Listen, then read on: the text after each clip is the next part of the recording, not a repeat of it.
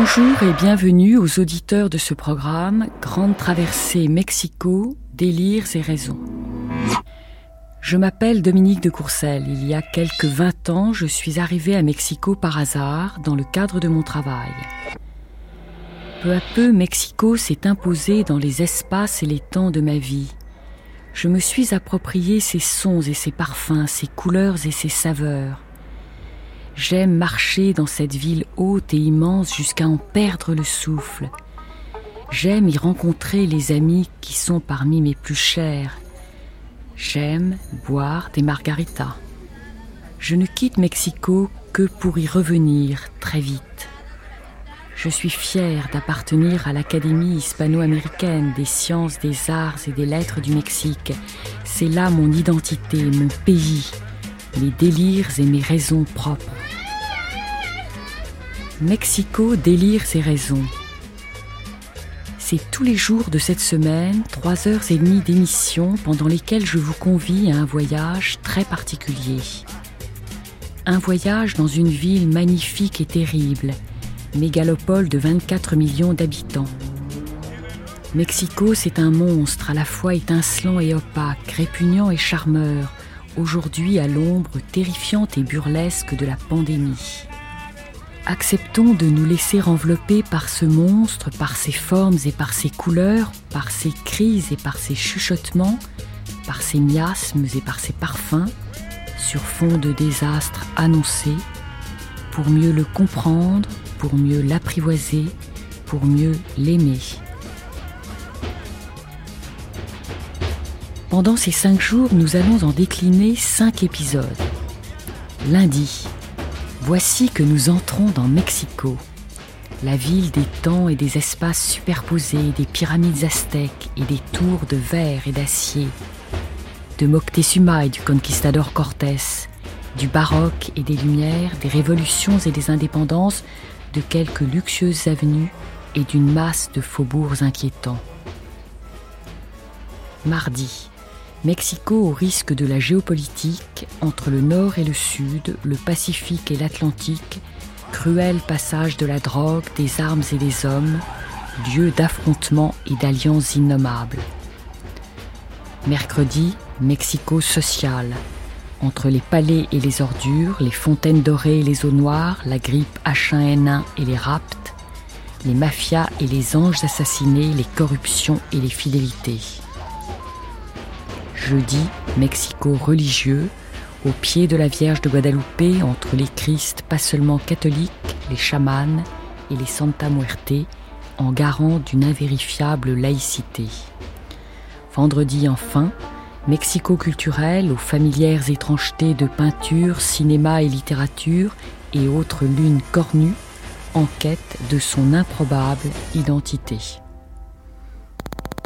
Chaque jour, sur chaque motif, je vous proposerai d'abord de 9h à 10h une heure de voix et d'éclat du passé comme des bulles successives de temps grâce aux archives de l'INA.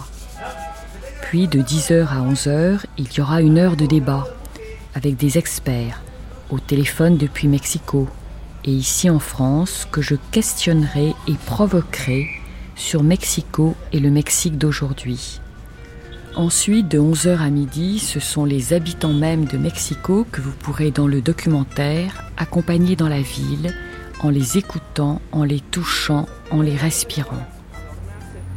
Enfin, de midi à midi et demi, vous pourrez rencontrer avec moi une personne, mexicaine, homme ou femme, dont la vie tout entière tourne autour du thème qui nous aura retenus pendant les trois heures précédentes. C'est ainsi que peu à peu je vous apprendrai à vous orienter dans l'immense ville de Mexico fondée sur l'ancienne Tenochtitlan à plus de 2000 mètres d'altitude au milieu de volcans qui culminent à plus de 4000 mètres. Nul doute qu'au terme de ces cinq jours pendant lesquels nous allons ensemble parcourir ce monstre, nous approchant toujours plus près de ses yeux, de sa gueule, de son cœur, vous serez amené à reconnaître que vous avez, comme moi, des liens de chair et de sang avec Mexico, des cousins par alliance et des compatriotes d'exil. Est-ce que vous venez du nord ou du sud, de l'est ou de l'ouest? Les impasses et la perte sont des risques qu'il ne faut jamais oublier, des risques de vie et de mort. Comment trouver un chemin bien propre à libérer des opinions falsificatrices? Comment orienter sa compréhension?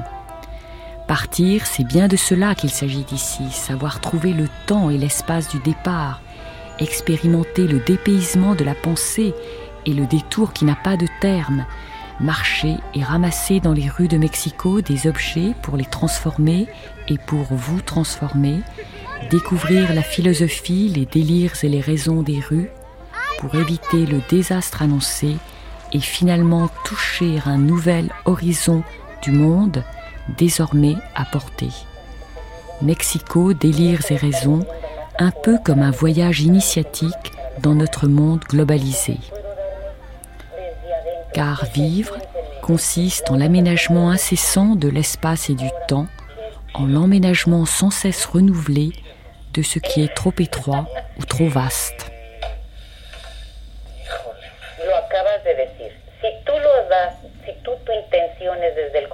Y la otra persona te lo recibe desde afuera, pues ya no lo vas a hacer, ¿estás de?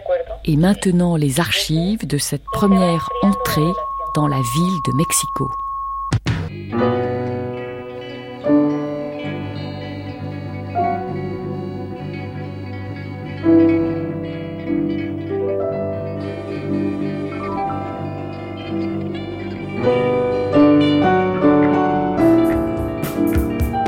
Évoquer les différents paysages du Mexique, ou même ceux seulement des environs de la capitale, exigerait des heures et des heures.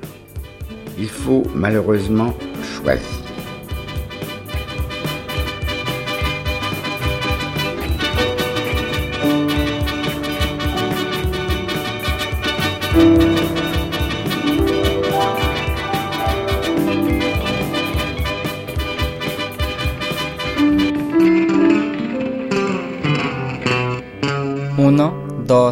3, 4, 5, 6, 7, 8, 9, 10.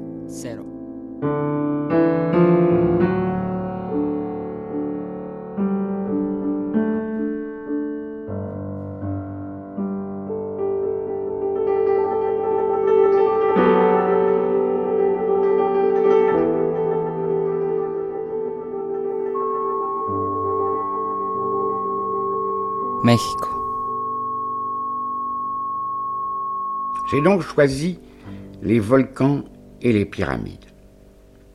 La capitale mexicaine occupe le fond d'une vallée dont les issues sont gardées par deux volcans hauts de 5000 mètres, le célèbre Popocatépetl, ce qui signifie la montagne qui fume, et l'autre volcan, la femme endormie. Philippe Soupeau, 1960. Ces chiffres, ces surnoms ne suffisent pas à suggérer la beauté, la dignité très mexicaine de ces volcans qui sont pour les Mexicains des symboles, pour les étrangers des énigmes et des craintes. Ils dominent tout le paysage de la capitale. Ils sont, comme l'on dit, présents. Ils font comprendre que les Mexicains puissent être à la fois orgueilleux et fatalistes. La montagne qui fume, et la femme endormie oblige à regarder vers le ciel, à lever les yeux pour admirer cette pureté des lignes, des couleurs, des nuances qui s'inscrivent et s'étalent dans l'azur intense qui rappelle l'obscure clarté de la nuit quand règne le clair de lune. On s'abandonnerait facilement au lyrisme pour décrire ces deux volcans dominateurs, majestueux, et qui cependant sont comme des divinités familières qu'on voudrait honorer. Les nuages blancs qui couronnent leur sommet nous rappellent qu'ils abritent le feu, qu'ils communiquent avec le centre de la terre, et pourtant on n'est pas tellement effrayé. Leur masse impose le respect, non la terreur. Très différente est l'émotion dont on est saisi en s'approchant des trois pyramides se dressent aux environs immédiates de Mexico. Ce sont des pyramides à base quadrangulaire. Les deux premières sont décorées de serpents et la troisième de crânes de pierre. D'autres, plus savants que moi, vous diront ce qu'ils croient être la signification de ces décors. Je ne vous décris que ce que j'ai vu. La plus grande pyramide, celle du Soleil, a 69 mètres de haut et son volume est très supérieur aux pyramides d'Égypte. Un passé ignoré, tellement lointain que les Aztèques eux-mêmes qui fondèrent la ville de Mexico ne savaient pas l'origine de cette pyramide qui tombait déjà en ruine.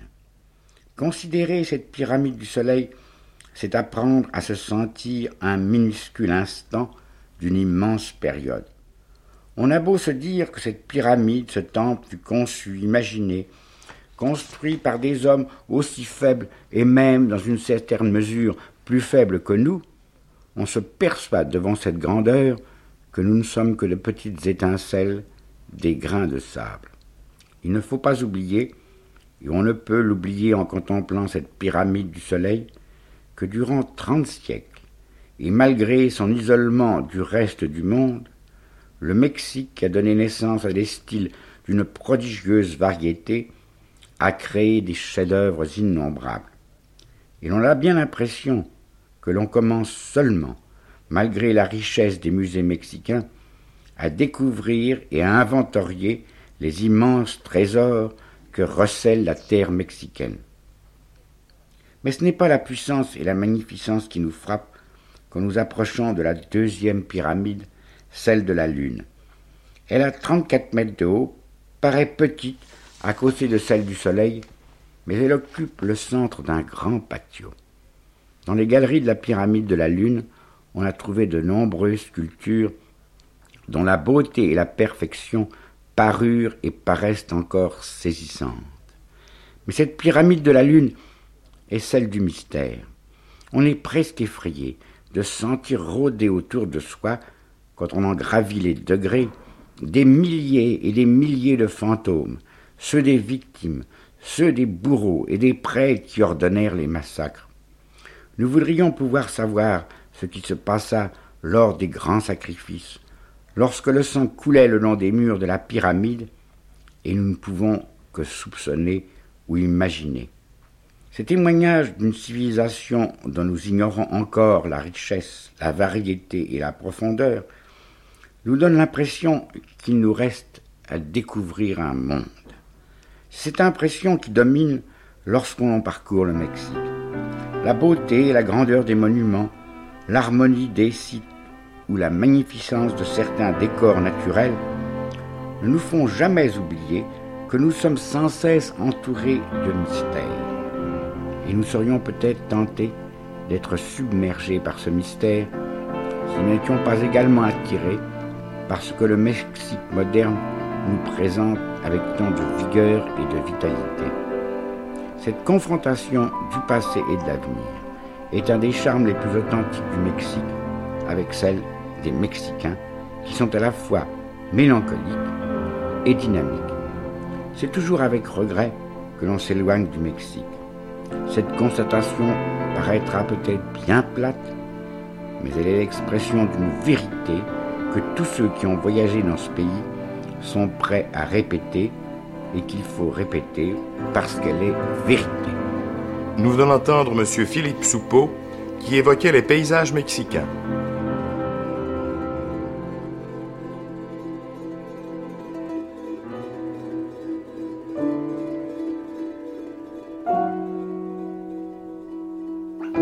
La nuit, dit un dicton, l'air de Mexico est si subtil qu'il n'éteint pas une chandelle, mais tue un homme.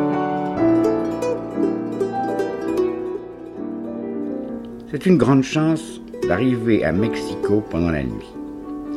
D'abord parce que la nuit y est d'une beauté qu'on accepte immédiatement et avec joie. Tout le firmament vous accueille.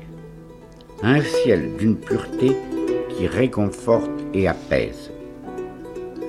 Un témoin qui a, au cours du dernier demi-siècle, visité plusieurs fois Mexico, a remarqué qu'il ne reconnaissait plus la ville lorsqu'il revenait après trois ou quatre années d'absence.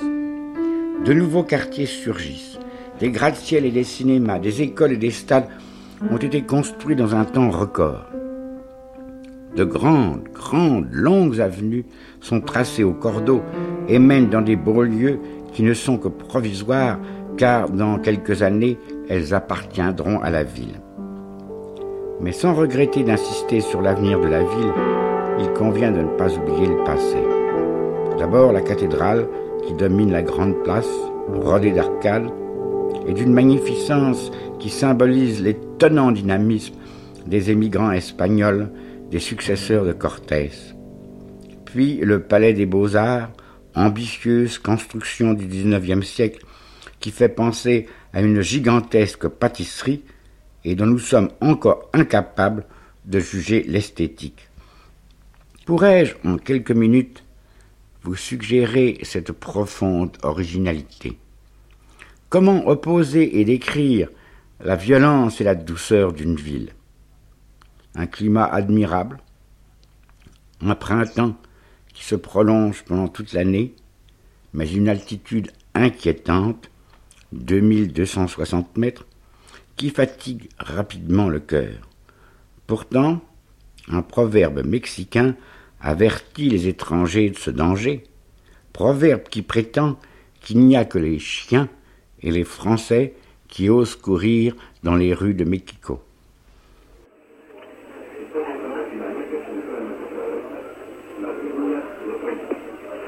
Allô, allô Allô, Paris Oui, c'était bon Bon, alors, je repère le ma et quand tu es prête, tu me le dis. La tradition veut que les Mexicains ou Aztèques, qui étaient en migration depuis de longues années, soient enfin parvenus dans les marécages de la lagune de Mexico à trouver un emplacement où leur est apparu le signe qui avait été prophétisé par leur dieu, le fameux Huitzilopochtli, le dieu national de la tribu aztèque. Jacques Soustel, Les Grandes Conférences, 1955. Depuis des dizaines et des dizaines d'années, peut-être depuis des siècles, cette tribu partie de ce qui est actuellement probablement le sud des États-Unis, avait erré à travers les déserts de sable et de cactus, s'avançant petit à petit vers le centre du Mexique, allant toujours vers le sud, guidé par ce mystérieux prophète dont la voix se faisait entendre la nuit aux prêtres qui dirigeaient la tribu et qui toujours leur indiquait qu'ils devaient aller toujours plus loin. Et c'est ainsi qu'en 1325, après mille vicissitudes, que cette tribu misérable est parvenue dans les marécages et les roseaux vers la côte de la Grande Lagune. Et c'est là que les vieillards qui guidaient la tribu les signes que le Dieu avait annoncés. D'abord, un certain nombre d'animaux et de plantes de couleur blanche. Pourquoi blanche? C'est, semble-t-il, que le nom même d'Aztèque, avec le lieu mythique dont ils sont censés provenir, Aztlan, euh, connote une idée de blancheur. Et voici ce que dit une vieille euh, tradition aztèque, traduite directement euh, du texte indigène. Le dieu appela le grand prêtre Quaucoatl et lui dit Tu as vu tout ce qu'il y a là-bas parmi les roseaux, et tu t'en es émerveillé. Mais écoute, il y a encore d'autres choses que tu n'as pas vues. Va donc tout de suite découvrir le cactus sur lequel sera posé joyeusement un aigle. C'est là que nous nous établirons, que nous dominerons, que nous attendrons, que nous rencontrerons les peuples divers. C'est là qu'avec notre flèche et notre bouclier, nous les conquérons. C'est là que sera notre cité Mexico-Tenochtitlan, là où l'oiseau pousse son cri, ouvre les ailes et mange, là où nage le poisson, là où le serpent est dévoré. Mexico, Tenochtitlan, et il s'y fera de grandes choses. La civilisation du Mexique, dont j'ai essayé bien faiblement et bien brièvement de vous donner une très sommaire idée, était, parvenait à son plus, grand, son plus haut stade de splendeur et de perfectionnement au moment où, sans qu'elle le sût, des êtres d'une autre race et d'un autre monde s'apprêtaient à envahir son sol et à la détruire de fond en comble. Cette civilisation se survit néanmoins aujourd'hui encore dans le sang des Mexicains d'aujourd'hui, dans la langue nahuatl qui fut la langue de l'Empire et qui est encore parlée par des centaines de milliers d'hommes, dans l'art euh, moderne du Mexique qui maintenant puise de nouveau aux sources anciennes, dans le blason national euh, qui est celui de la République mexicaine comme de l'Empire aztèque, et enfin dans l'intérêt de plus en plus passionné que soulève cette civilisation chez des hommes de, de tous les pays, civilisation qui fut à n'en pas douter une des plus brillantes floraisons de l'histoire humaine.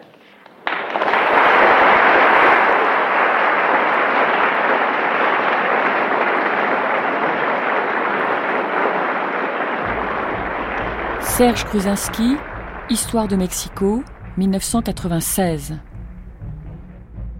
La ville préhispanique est un phénomène urbain de première ampleur.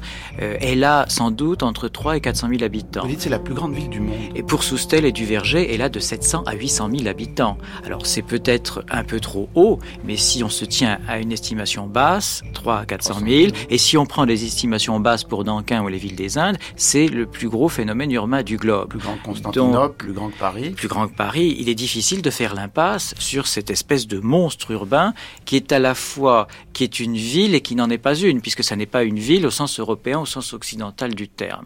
Et en même temps, le gros problème pour l'historien, l'immense frustration, c'est que comme les, les Mexicas, les Aztèques ne possédaient pas d'écriture, tous les témoignages que nous possédons sont des témoignages écrits sous la domination espagnole, c'est-à-dire des reconstructions du passé. Simplement un petit chiffre, en 1700, Mexico, c'est 150 000 habitants, New York, c'est 5 000 habitants. Dans, le, dans, les deux chapitres que vous consacrez à cette ville euh, de Tenochtitlan avant euh, le Mexico des, des Espagnols. Et je crois qu'on peut terminer avec deux traits qui sont très tout à fait frappants. L'un, c'est justement cette difficulté à passer de catégorie à une autre. Euh, le, le, mot qui, euh, en nahuatl, désigne euh, la ville n'a rien à voir avec la ville, mais à voir avec une autre, un autre type de réalité. Et la deuxième chose, c'est que là, il y a peut-être une forme de continuité, d'ailleurs stratégiquement et consciemment utilisée par les Espagnols. Cette grande ville, cette immense ville des Mexicas, c'est une ville sacrée c'est le centre du monde, le centre du monde des Aztèques ou des Mexicas, le centre de la vallée de Mexico et le centre du cosmos. Il a une vocation à être la ville, euh, au sens de l'URPS, euh, la, ville cosmique, qui est déjà, qui est bien entendu une construction idéologique, et qui est la manière dont les Mexicas entendent imposer leur domination au reste du pays, qui est quelque chose évidemment d'extrêmement fort. C'est-à-dire ce qu'il faut jamais oublier, c'est que 1521, la conquête espagnole n'efface pas cette ville, et que la grande difficulté quand on essaie de réfléchir, c'est de comprendre comment euh, s'imbrique constamment cette vieille ville aztèque avec les nouvelles villes euh, d'inspiration occidentale qui se succèdent sur ce site. Cette ville qui s'appelait, pour désigner le, le terme, l'eau la montagne. Altepetl, le mot indien, c'est l'eau montagne. Nous, pour nous, la ville, c'est le centre urbain contre ou face au terroir. Pour euh, les Indiens, c'est à la fois la campagne plus la ville, ce qui suppose une imbrication de la ville sur la campagne, un passage insensible des deux mondes, qui est évidemment exactement le contraire de ce que nous, nous entendons par ville. Peut-être il faudrait distinguer deux périodes. Celle qui suit 1950 euh, à peu près, où là c'est l'urbanisation qui l'emporte et la disparition de toute référence à un passé rural avec des, des, des, des quartiers qui sont des quartiers sans mémoire, qui mmh. naissent même à des endroits où il n'y avait même pas de village, où il y avait simplement des prés ou, des terrains vagues. Par contre, justement, en raison de cette population à laquelle vous faites référence, et en raison justement de cette particularité de la ville indienne, qui, était, qui a toujours été jusqu'au début du XXe siècle la ville plus la campagne. Et euh, on, a on, a, on peut voir parallèlement cette espèce de ruralisation. Euh, il suffit de suivre les trajectoires de gens qui sont des métis, ou des pauvres blancs qui sont rejetés vers les alentours, ce qu'on appelle les arabales, les faubourgs, et qui rentrent dans cette espèce de, de, de monde rural qui a tout de même une particularité. Le monde rural est exclusivement indien la, ville, le, territoire, le, terroir tout autour de la ville a toujours est toujours resté aux mains des Indiens. Autrement dit, euh, moi je dirais, quand il y a ruralisation, il y a aussi d'une certaine façon indianisation.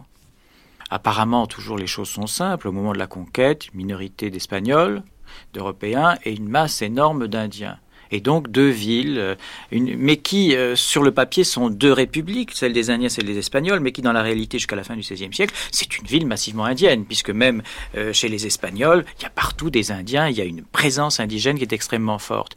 Et puis au XVIIe siècle, on a l'impression que peut-être les Indiens vont disparaître, les gens vont se métisser. On a un troisième acteur qui est l'acteur africain. Hein, l'arrivée des Noirs, les mulâtres, et on a cette chose qui est tout à fait extraordinaire parce que c'est une dimension qui a complètement disparu de la ville de Mexico. La ville de Mexico au XVIIe siècle est une ville à 50% euh, peuplée d'une population d'origine africaine, noire ou mulâtre. Ce qui change totalement, ce qui fait qu'au lieu d'avoir deux communautés, on en a trois, puis on a des métis, et puis on aura au XVIIIe siècle, on va à nouveau redistribuer ces cartes euh, euh, de, de, de, groupes ethniques et, et d'origine, où finalement cette greffe africaine va disparaître, alors qu'elle n'a pas disparu de beaucoup de villes du Brésil ou de villes des États-Unis. Et là, euh, à nouveau, un phénomène de, métissage, un phénomène de métissage complexe, parce qu'au lieu de créer des métis, il crée des Espagnols, c'est-à-dire qui débouche sur l'hispanisation. On ne devient pas quelqu'un d'intermédiaire avec une culture intermédiaire, finalement. Se métisser pour ces Noirs, ces Mulattes, ces Indiens, c'est finalement se fondre dans une population qui prétend être espagnole.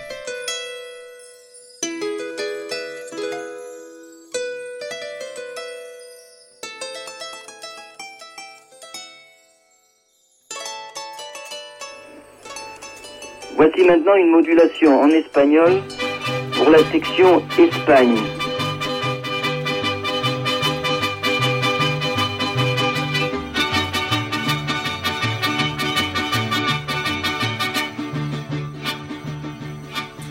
Dans la série des émissions Documents, la radiodiffusion télévision française présente Images du Mexique par Samy Simon.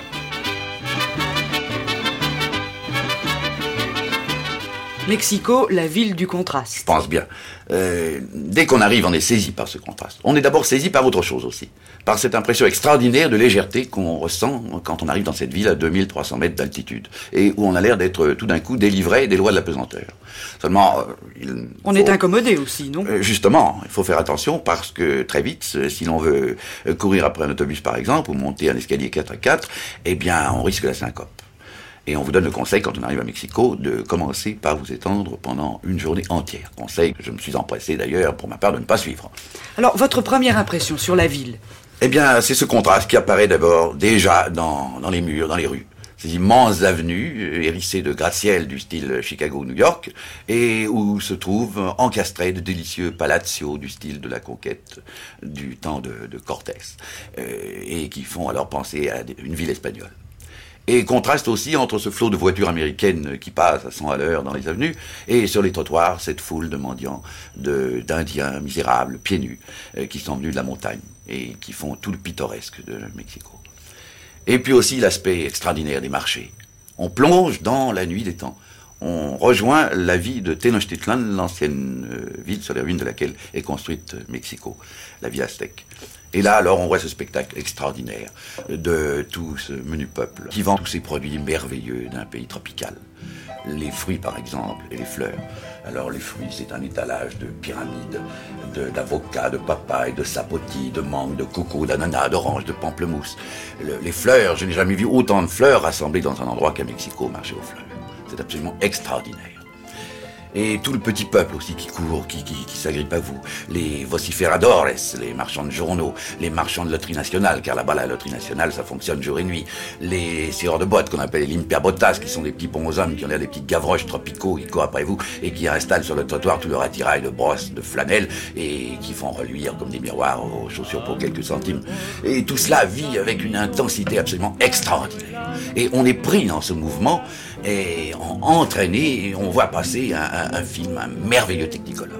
Et c'est une ville très bruyante, très, euh, extrêmement bruyante. On aime beaucoup la musique, on aime beaucoup le bruit.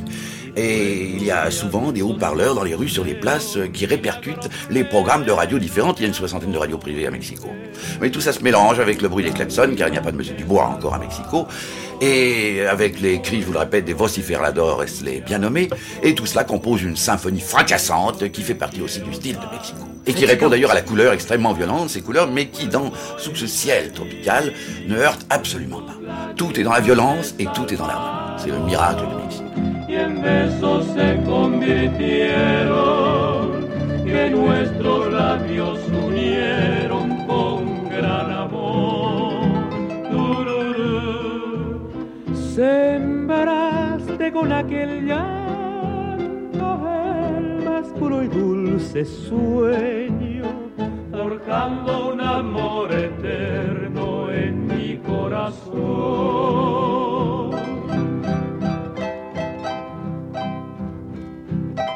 Il y a aussi euh, les jardins de Xochimilco. Vous savez, cet immense parc avec des canaux où l'on va euh, le dimanche. Les barques sont des barques à fond plat qui sont poussées un peu comme les gondoles avec un grand bâton en bois. Et ces barques sont décorées euh, de fleurs fraîches. Toutes les barques portent le nom de la femme du propriétaire en fleurs fraîches. Ils refont ça tous les 2-3 jours. C'est toujours très très beau avec des couleurs très vives. Et on se promène sur les cadeaux. Lágrimas me salvaron, por eso bebí tu llanto, por eso te quiero tanto y hoy río y canto, pues soy feliz. Tus lágrimas me salvaron y en besos se convirtieron, que nuestros labios unieron con gran amor. Sembraste con aquel llanto el más puro y dulce sueño, forjando un amor eterno.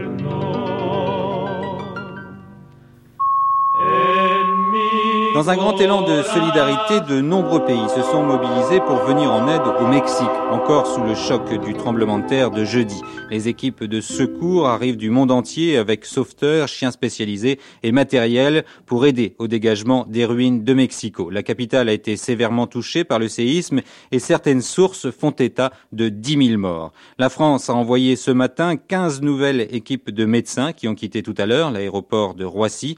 Les États-Unis ne sont pas en reste. Nancy Reagan, l'épouse du président elle-même, se rendra demain à Mexico pour apporter son concours aux opérations de sauvetage. Et malgré cette mobilisation internationale, le Mexique fait appel à toutes les bonnes volontés, à la générosité des particuliers. À mes côtés, dans ce studio, Carlos Villegas Ivic et Javier Aguilar, deux représentants de la communauté mexicaine à Paris. Alors, Javier Aguilar, je crois que vous, vous avez des informations sur, euh, sur la situation au Mexique, des informations toutes fraîches. Oui, nous sommes euh, au courant des, du nombre de quartiers touchés. Euh, en principe, les quartiers du centre de la ville du Mexique, euh, les quartiers du nord, du centre-nord de la ville de Mexico ont été les plus touchés. Ces quartiers où habitent pour la plupart des familles pauvres ont été les plus affectés.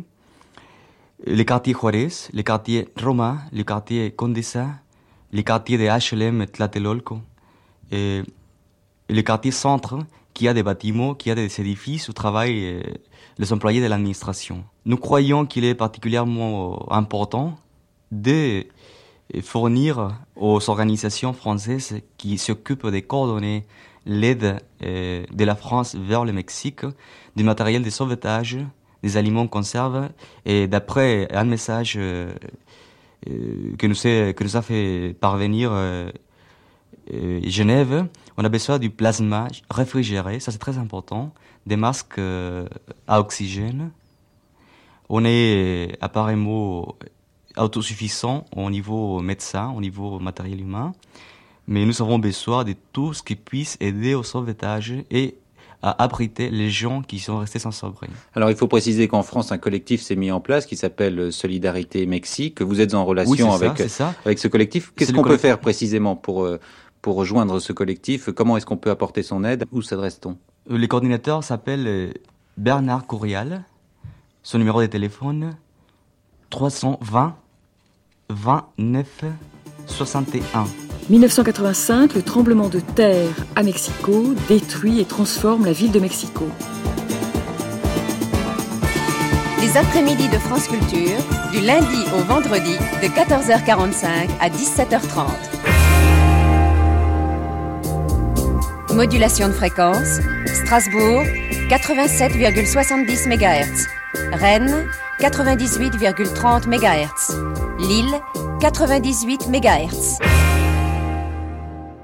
Carlos Fuentes répond à Antoine Spire en 1989. Dans la région la plus limpide, les faits sont transformés en connaissances grâce au temps, puisqu'il y a le mythe du Mexique éternel, le mythe du Mexique éternel, et puis il y a, il y a aussi ces petits portraits.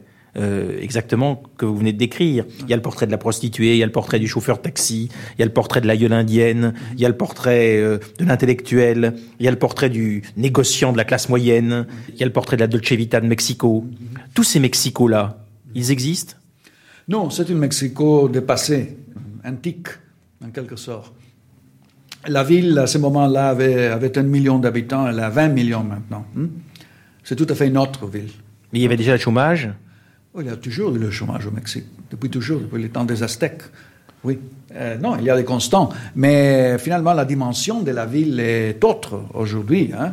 Même si mon titre était déjà un peu ironique en 1957, quand je parlais de la plus limpide région, euh, ce n'était jamais euh, la, pollution dont le Mexico est victime aujourd'hui. On ne peut pas respirer à Mexico, c'est devenu une chose insupportable. Ce n'était pas le cas il y a 30 ans. Alors il y a une toute autre dimension. Les gens, au moment de la plus limpide région, pouvaient encore se rencontrer. La ville avait un centre, elle n'a plus de centre aujourd'hui.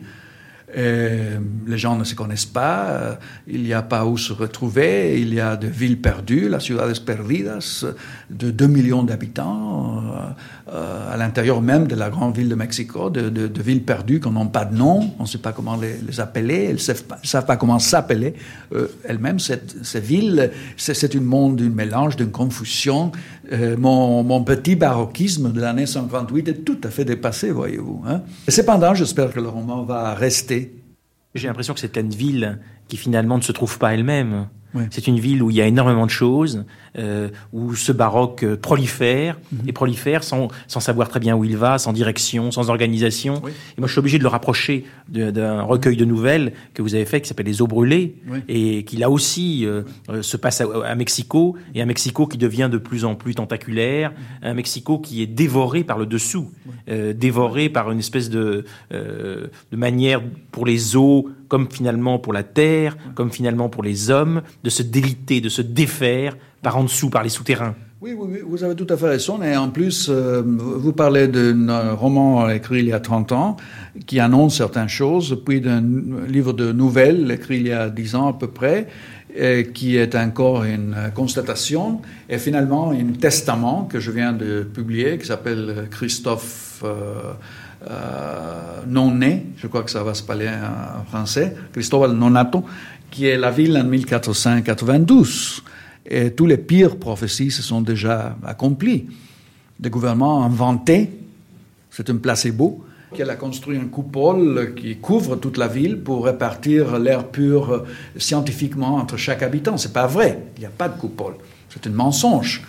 Chaque goutte d'eau coûte euh, des milliers des milliers de pesos. Il faut faire venir l'eau de très très loin, de ces Tabasco, de ces Campeche dont on a voyagé avec Valerio Adami.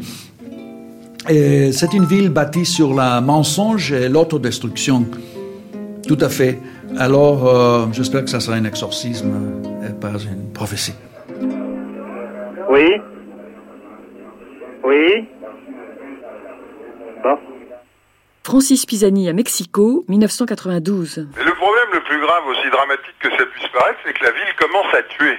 En 87, ça avait commencé par des oiseaux, 3500 d'entre eux qui, re, qui revenaient du nord vers le sud, étaient morts dans le ciel de la ville, et les poètes en avaient, trouvé ça dramatique, et les autorités avaient dit que c'était parce que les oiseaux étaient fatigués, mais on ne savait pas que les migrateurs mouraient si facilement. En fait, la production euh, de polluants est telle que maintenant, euh, les sportifs, par exemple, il y a un jogger qui est mort un matin, les enfants et les personnes âgées commencent à souffrir très sérieusement. À titre d'exemple, je peux vous citer quelques-uns des contaminants qu'on retrouve dans l'air de Mexico. Il y a de l'ozone, du monoxyde de carbone, du bioxyde de nitrogène, du bioxyde de soufre et de plomb, et des particules euh, parmi lesquelles on trouve les émanations de ceux d'entre les Mexicains qui n'ont d'autre recours que celui de déféquer à l'air libre, et on dit qu'ils sont plusieurs millions. Autre chiffre, il y a 6 millions de tonnes de polluants par an qui sont euh, lâchés dans l'atmosphère de la ville. C'est près du double de ce que produit la ville de Los Angeles qui n'a pas la réputation d'être particulièrement propre. On a mal à la gorge, on a mal aux yeux, mais les, habitants mexicains sont en train de devenir des sortes de mutants parce que moi je constate que ceux qui vivent dans la ville ne se rendent plus vraiment compte jusqu'à ce qu'ils aient des problèmes sérieux, euh, ce qui commence à atteindre pas mal d'entre eux. Mais les deux grands problèmes, c'est la spécificité de la localisation de la ville.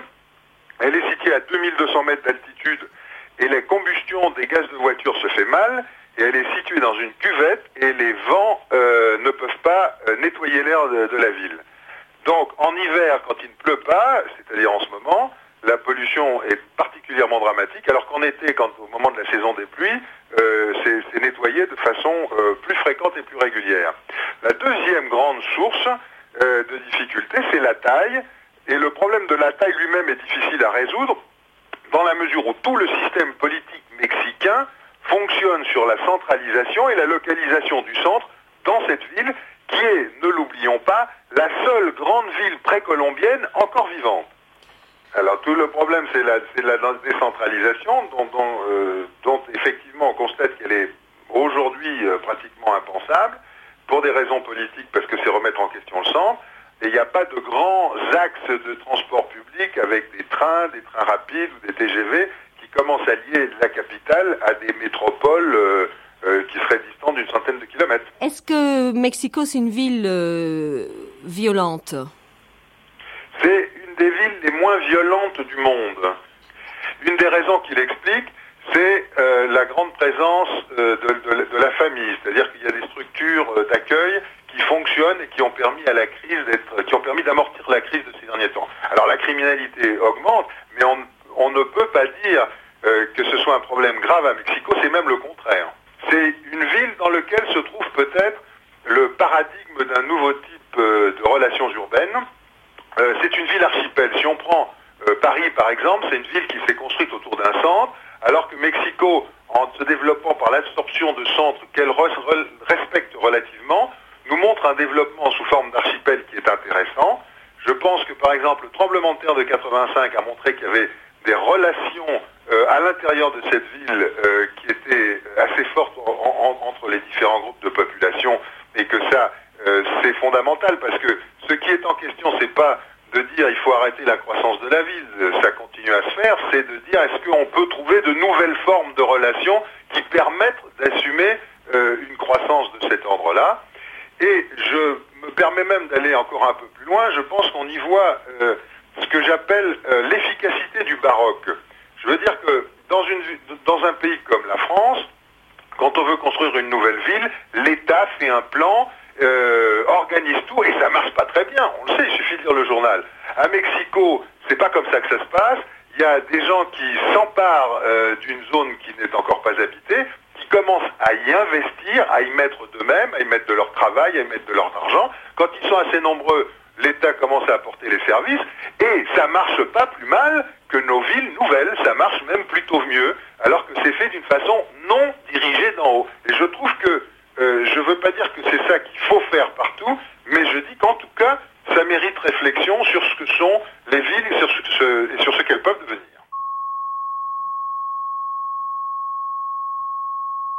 1998, Georges Lavaudan, au micro de Colette Fellous, Mexique, Dernier Soleil. Non, bah là, je crois que c'est le, oui, c'est le, c'est le bar de la Opéra. Alors on est, on est juste, on est à trois, trois banquettes de, du coup de feu de Pancho Villa. hein. Lorsqu'il est arrivé, il rentrait avec son cheval dans le bar, il a tiré dans le plafond.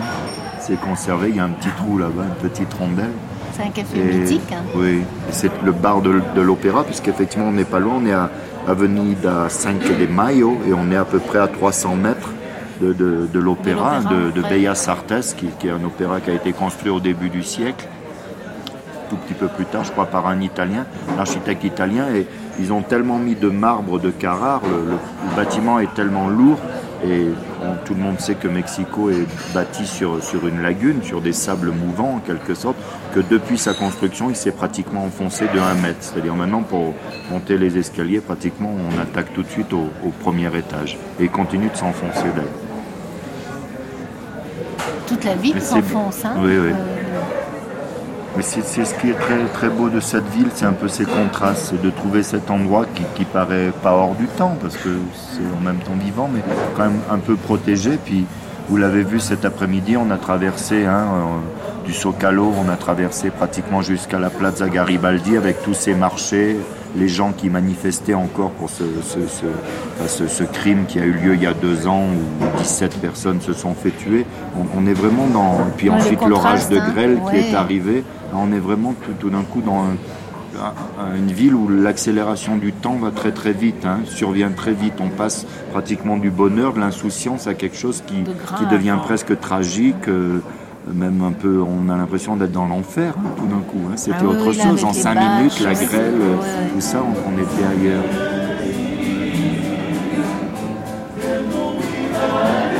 Il y a une certaine mélancolie finalement aussi. Oui, les deux. Moi, j'aime pas vraiment la mélancolie. Je dis toujours parce que mélancolie, on a l'impression que c'est comme si le temps Non, était non. mieux avant. Alors que moi, j'ai l'impression que le temps est bien maintenant, quoi. Hein, Il y, a, y a une, il y a les voitures, il y a la pollution, il y a cet orchestre qui joue. C'est au contraire comme si ce sont des villes, je crois, comme Rome, comme, comme dans le fond peut-être Tokyo, où on a l'impression que des tas de temps se superposent au même instant. C'est-à-dire on a le Moyen Âge Ouais, qui est encore ça. là, ou la Renaissance, ou euh, le 19e siècle, l'opéra, puis en même temps c'est aujourd'hui aussi. Et, et là, Mexico, on a l'impression que c'est ça, quoi, qu'il y a un espèce de feuilletage comme ça de tous les temps du monde. Ce qui est très beau à, oui, je redis à Rome, où c'est tout d'un coup qu'on a l'impression que les monuments sont pas simplement des monuments aseptisés. euh, Et je trouve que Mexico a, a cette qualité-là, même dans, on pourrait dire, dans l'enfer, dans, dans le fait que c'est la plus grande ville du monde, du fait que oui, on était dans les embouteillages, on commençait à s'inquiéter, ça sentait hein, la, la pollution, on est oppressé, mais on se dit, on est vraiment dans un endroit du monde qui est vivant, non? Hein Oui, on, est, se sent on est être, presque comme un, euh, vraiment oui, hein, on, exister. on- on a l'impression qu'il y a une espèce d'électricité autour de nous, de, de toutes les âmes qui, qui- qui sont là, de 22 millions d'habitants qui sont là, chacune avec leur énergie. Et moi, chaque fois, Mexico, c'est ce, cette espèce de tremblement que, que j'éprouve, comme si on était entouré d'une espèce Ouais. d'électricité statique, en quelque sorte. Et ça peut être oppressant, je, je nie pas, et, et c'est pas particulièrement beau, hein, on peut pas dire. il y a pas- on, on était à Coyoacán ce matin, c'est protégé, là, tout d'un coup, mais c'est. Tout à l'heure, on a traversé des tas d'endroits où il n'y a rien de, de typique. hein, c'est c'est vrai. prenant. Mais on sent qu'on est dans quelque chose. Enfin, en tout cas, moi, personnellement, c'est ça que j'aime de, de- de Mexico.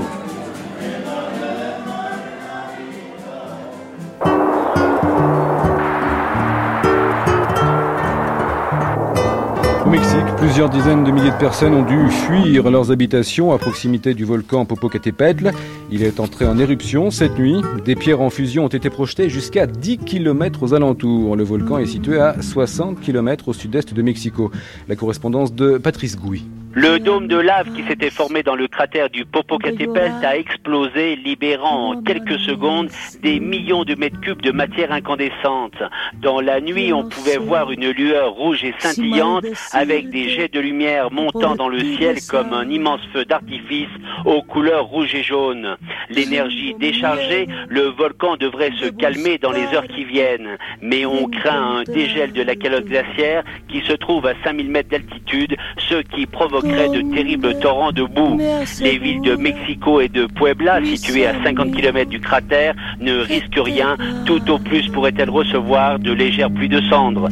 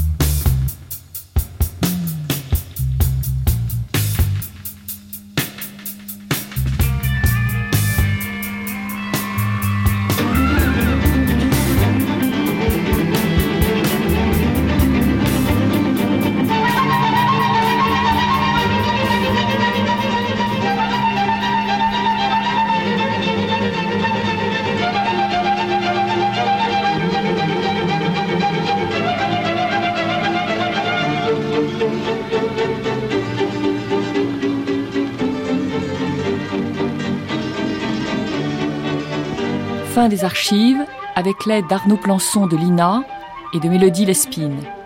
Dans un instant, le débat.